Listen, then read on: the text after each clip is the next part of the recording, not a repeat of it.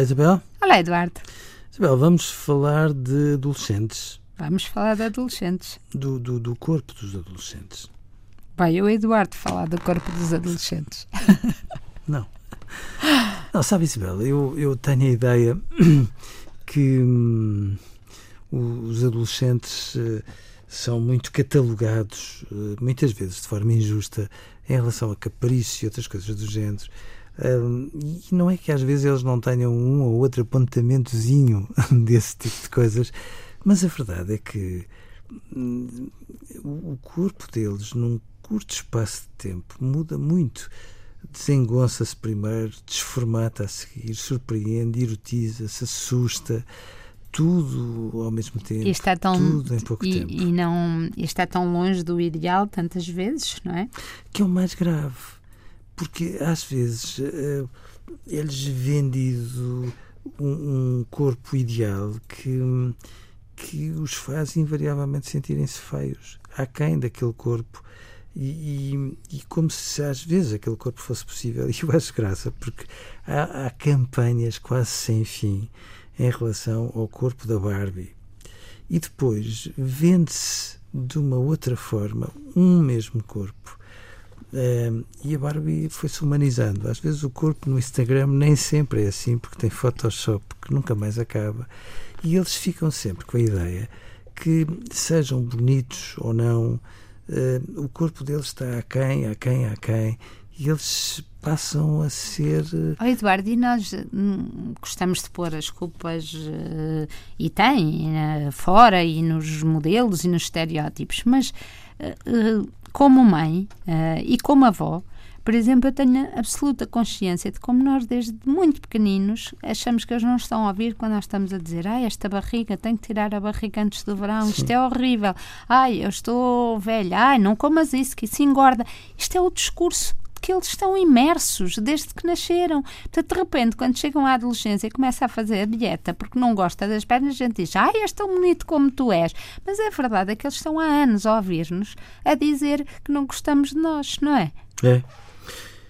E o que é mais eh, esquisito é que nós não somos tão condescendentes quanto devias. Condescendentes não é subiarmos para o, para o lado, mas como é que um adolescente pode manter-se familiar para quem o conhece quando o próprio corpo se torna estranho até para ele. E de repente ele vive, uh, num, vive preso num corpo que não é bem o dele, mas que é o dele. E portanto, isto tudo, os, as mensagens que lhe chegam via redes sociais, as mensagens desde sempre de toda a família, e depois todas as transformações que se dão numa, num, num corrupio absolutamente assustador, tudo isto faz com que eles vivam a adolescência com muito sofrimento, tanto sofrimento, que às vezes a melhor maneira que eles têm é, por exemplo, no verão, um, ehm, que está quase a acabar, um, ehm, de repente não se reconhecerem no corpo deles. Uh, são aqueles adolescentes que, mesmo quando está muito calor, andam muito, muito vestidos, escondidos lá dentro, como se no fundo pedissem desculpa por serem como são. Eu, Eduardo, e nunca como agora que nós vemos na, nas raparigas e nos rapazes, eles tiram tantas fotografias deles próprios em poses em, uhum. uh, uh, e publicam à hora X, que é a hora em que vão ter mais likes, e depois, se não têm likes no, na imagem, ficam tristes. E nunca o corpo, embora não, pareceu ter que ser tão perfeito nesse sentido pessoal. Uma coisa era nós acharmos e vermos a imagem de, de, de, da top model e queremos ser assim. Agora é expor o nosso corpo e fotografá-lo e pô-lo numa em leilão, no fundo.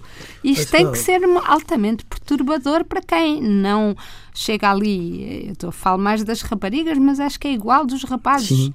Rapazes antigamente era o rapaz podia ser mais ou menos como quisesse, não é?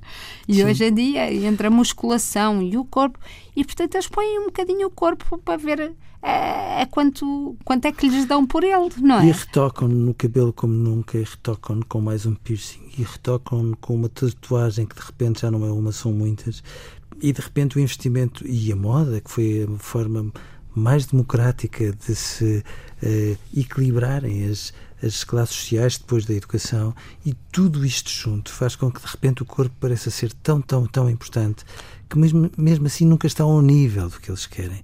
Às vezes nós, esquece, nós os pais, as pessoas crescidas, esquecem-se de fazer a identidade reguladora para pôr contraditório neste corpo todo. E era a altura de nós percebermos que devíamos fazê-lo mais vezes. Adeus, Eduardo. Adeus, Isabel.